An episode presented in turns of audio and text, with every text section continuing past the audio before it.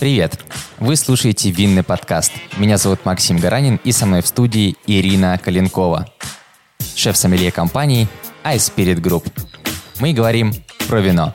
Приятного прослушивания и отличного настроения.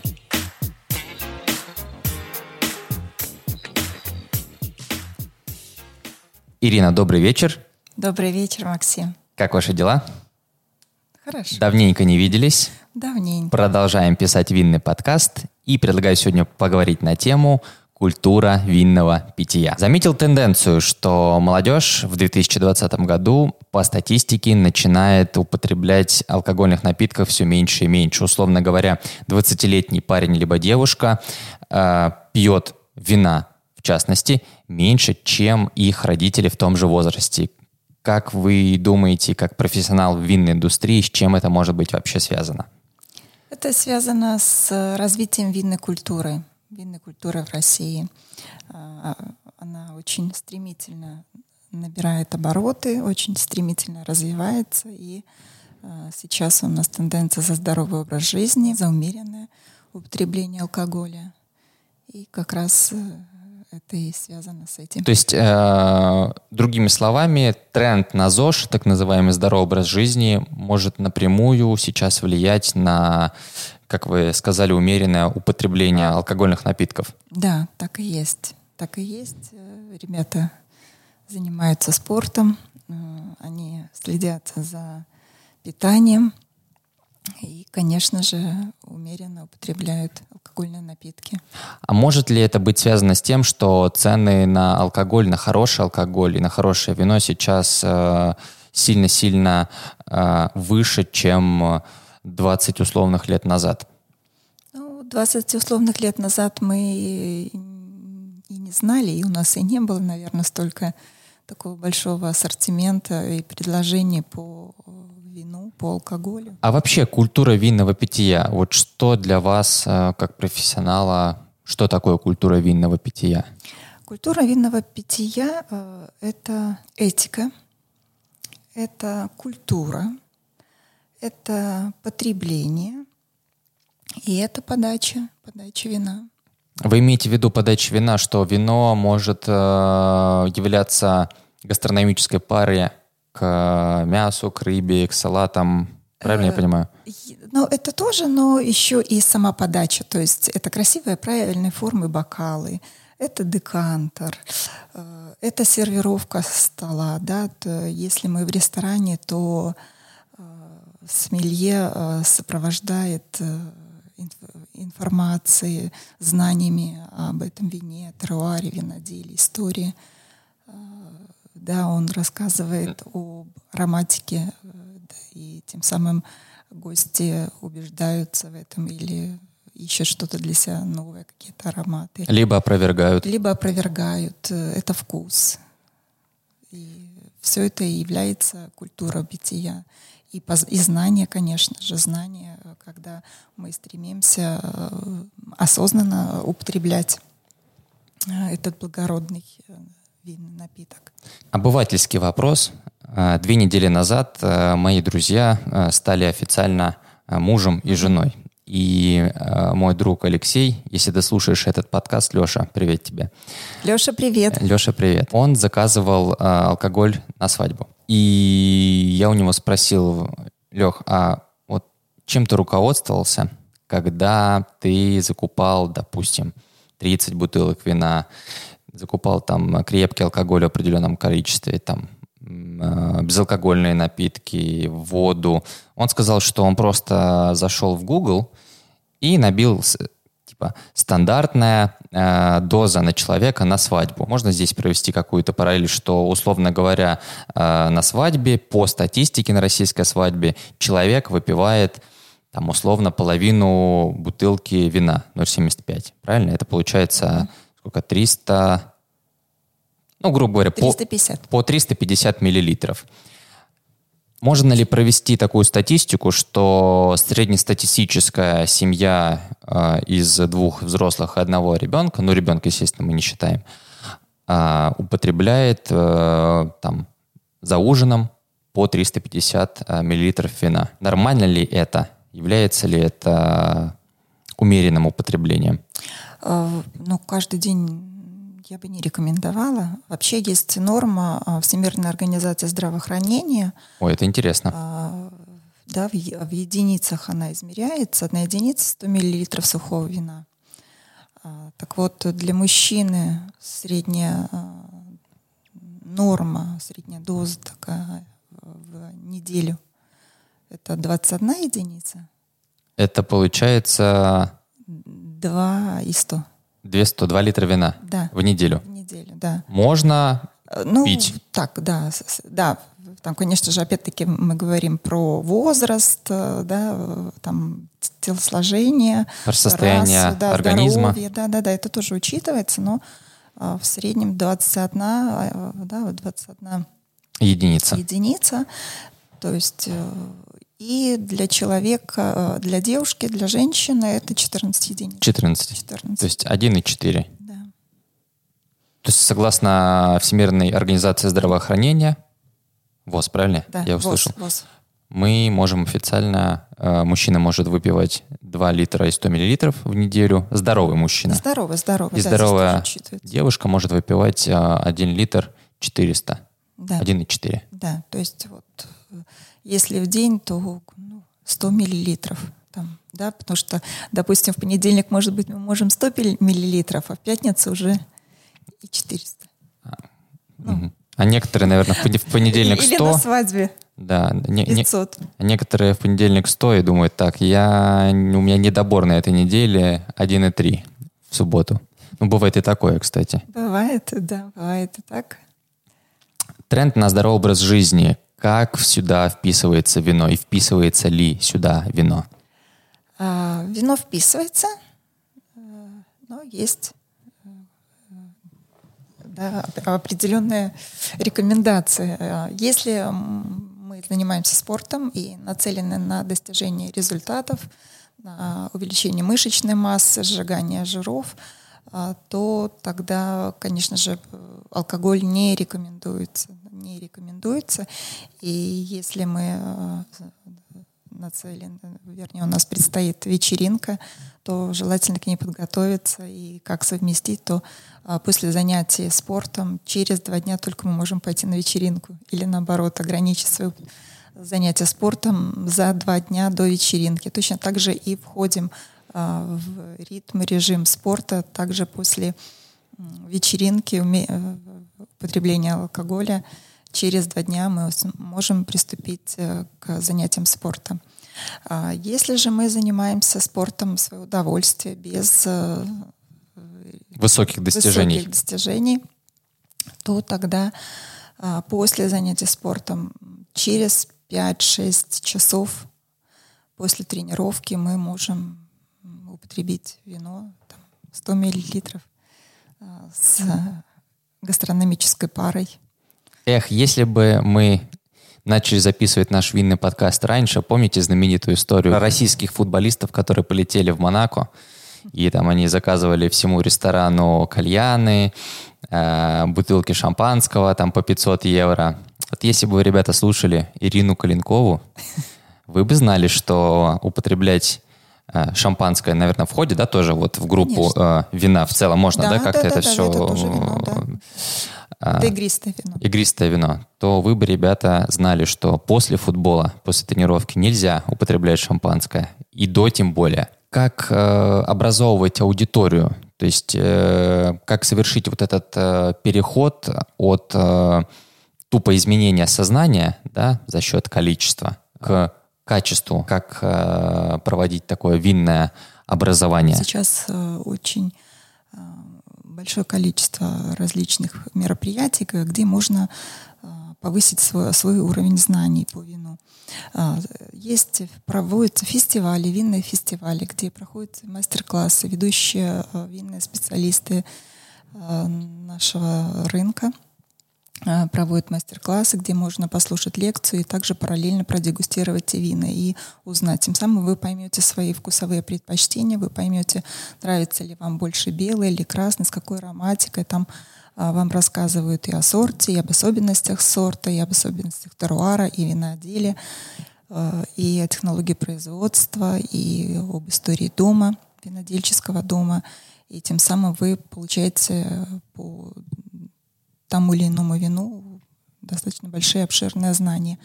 А, и тем самым вы понимаете, да, нравится вам это, не нравится, вы также отмечаете для себя а, страну, нравится ли вам вина из этой страны. То есть у вас уже потихонечку уже формируется какой-то определенный багаж знаний, от которого вы уже дальше отталкиваетесь и задаете все вопросы. Потому что познание а, той или иной области э, идет как раз от вопроса к ответу. Точно так же, как сейчас наш диалог строится, да, точно так же и в познании знаний. Да, мы задаем себе вопросы, а потом мы ищем на них ответы.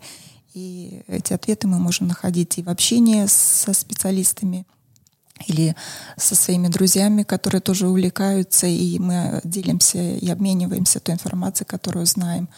А, также э, можно прийти на лекции.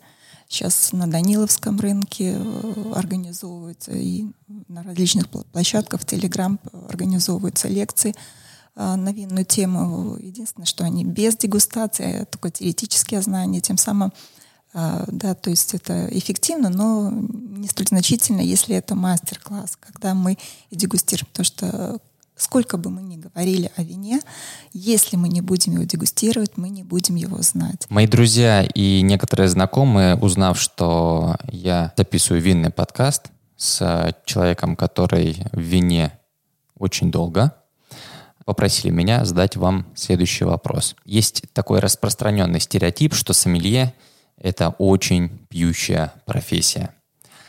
А бывали ли в вашей карьере какие-то интересные казусы, быть может, казусы, которые мы имеем моральное право сейчас озвучить э, в процессе дегустации. Ну, условно говоря, какой-то ваш коллега не сплевывал образцы, либо ему настолько понравился какой-то э, лот из э, всех представленных на дегустации, что ну, вот он решил не сплевывать, и в процессе дегустации, так скажем, умеренного употребления у него не получилось. Бывают ли вообще такие э, вещи, если это уместно, конечно, озвучить?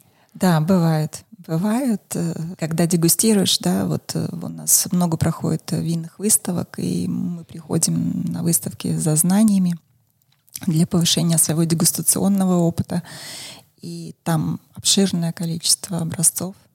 И перед выставкой, конечно, готовишься теоретически и уже делаешь себе пометки, э, да, что продегустировать, чтобы сделать акценты и больше погрузиться в именно процесс дегустации. То есть вы прежде чем а, прийти на дегустацию уже знаете для себя, что будете конкретно сегодня дегустировать и на что следует обратить внимание? Э, ну, Предположительно, да, я уже для себя делаю наброски, и когда приходим на дегустацию, на выставку, э, нам дают определенную брошюру, э, где описывается, кто представлен, какие винодельни, какие регионы, какие именно вина.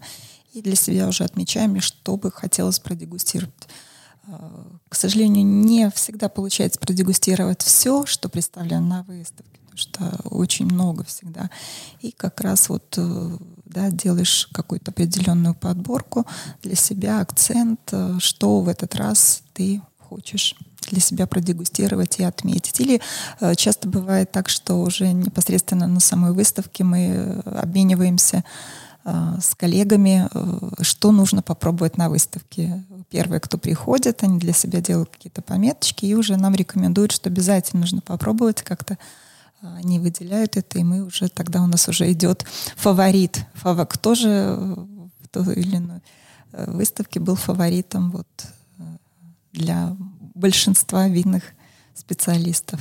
А вы сами-то вино любите? Ой, конечно, очень. Очень, я очень люблю вино. Я даже э, просто, когда я о нем думаю, у меня уже сразу эмоции восторга сразу появляются. То есть на самом деле, вот если говорить о вине, то невозможно, если ты его не любишь, ты не сможешь э, с ним общаться, с ним разговаривать. Вопрос э, профессионального характера. Есть такие э, ребята, они называются бариста. Это профессионалы, которые работают очень плотно с кофе. И у них э, есть такое понятие капинг. Наверное, это то же самое, как и дегустация э, винной индустрии. То есть они пьют очень много кофе на своих собраниях. Я периодически задаю им вопросы, говорю, слушайте, а как вам не становится плохо? Ну, то есть, если ты выпьешь много вина, я примерно представляю, что со мной будет. Да? В целом все, наверное, предсказуемо.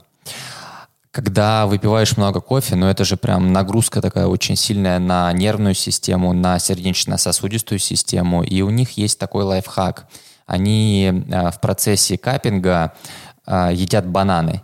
И они говорят, что когда ты чувствуешь, что ну, тебя начинает даже потряхивать, ну, такой профессиональный термин, они съедают бананчик, выпивают водички, делают паузу и готовы продолжать. То есть они прям в течение целого дня, в целом, на протяжении там трех-четырех часов, то есть они смело могут э, проводить свои дегустации. Вот есть ли какие-то лайфхаки у сомелье процессе э, дегустации, чтобы держаться всегда в тонусе и, скажем так, добраться до вершины в свежем состоянии. Да, конечно, это как раз вот вода.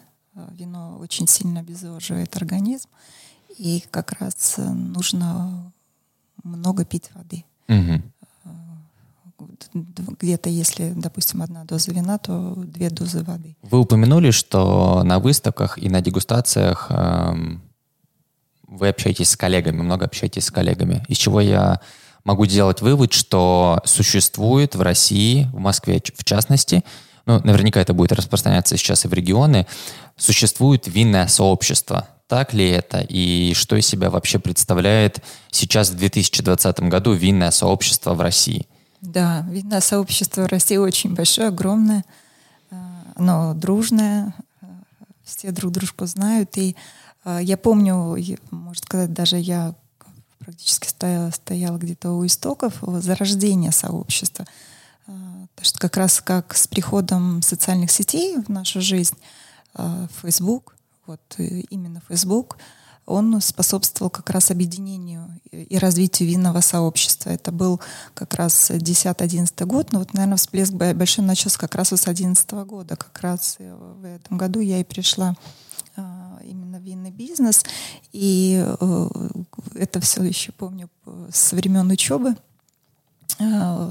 Э, мы спрашивали у преподавателей, как можно вас найти, можно ли ваши взять контакты для общения, для повышения своего профессионального знаний и, консу- и консультаций. И тогда уже был Facebook. Да, и Facebook только набирал обороты, и они как раз э, давали нам свои ники, э, свои аккаунты для того, чтобы всегда быть на связи. Вот можно обратиться всегда с вопросом, с просьбой через э, социальную сеть Facebook, через страничку. И, и как раз это меня, для меня это способствовало э, созданию своей странички в Facebook и, и как раз э, объединению с Facebook. И потом я помню уже из опыта, что когда я знакомилась с кем-то, я всем рекомендовала именно через Facebook общаться, присоединяться. И сейчас у нас уже свое огромное большое винное сообщество, где полностью получаю всю информацию. То есть это как э, утром, если раньше мы утром вставали, брали свежую газету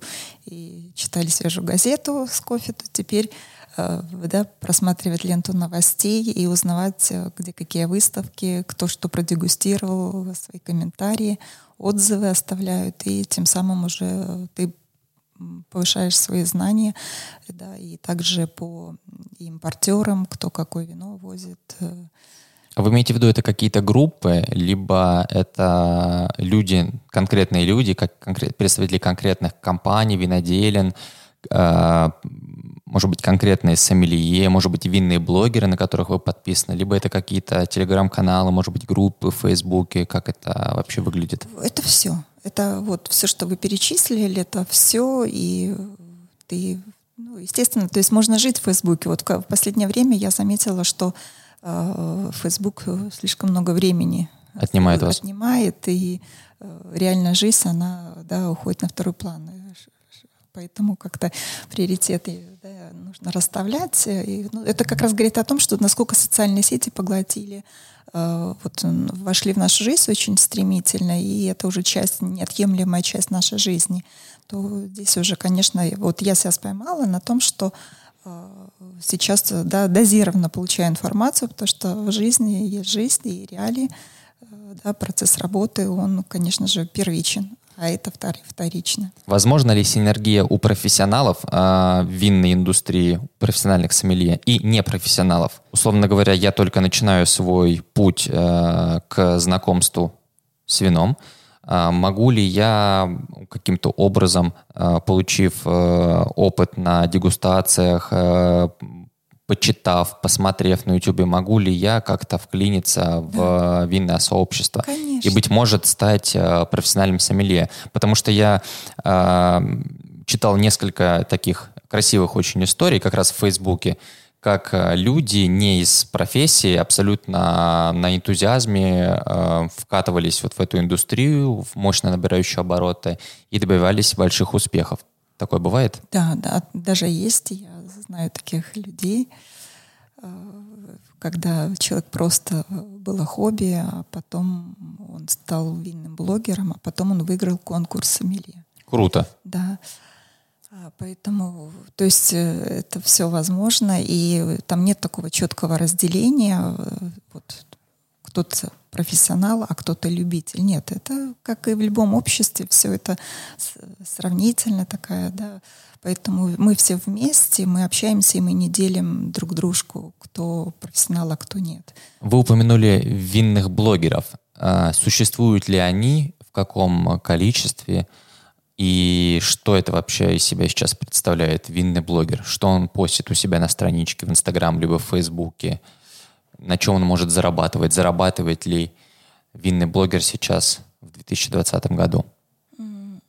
Да, винные блогеры уже есть. То есть они и делятся и фотографиями, и отзывами своими, и поездками на винодельни, и встречами с виноделами, и дегустациях.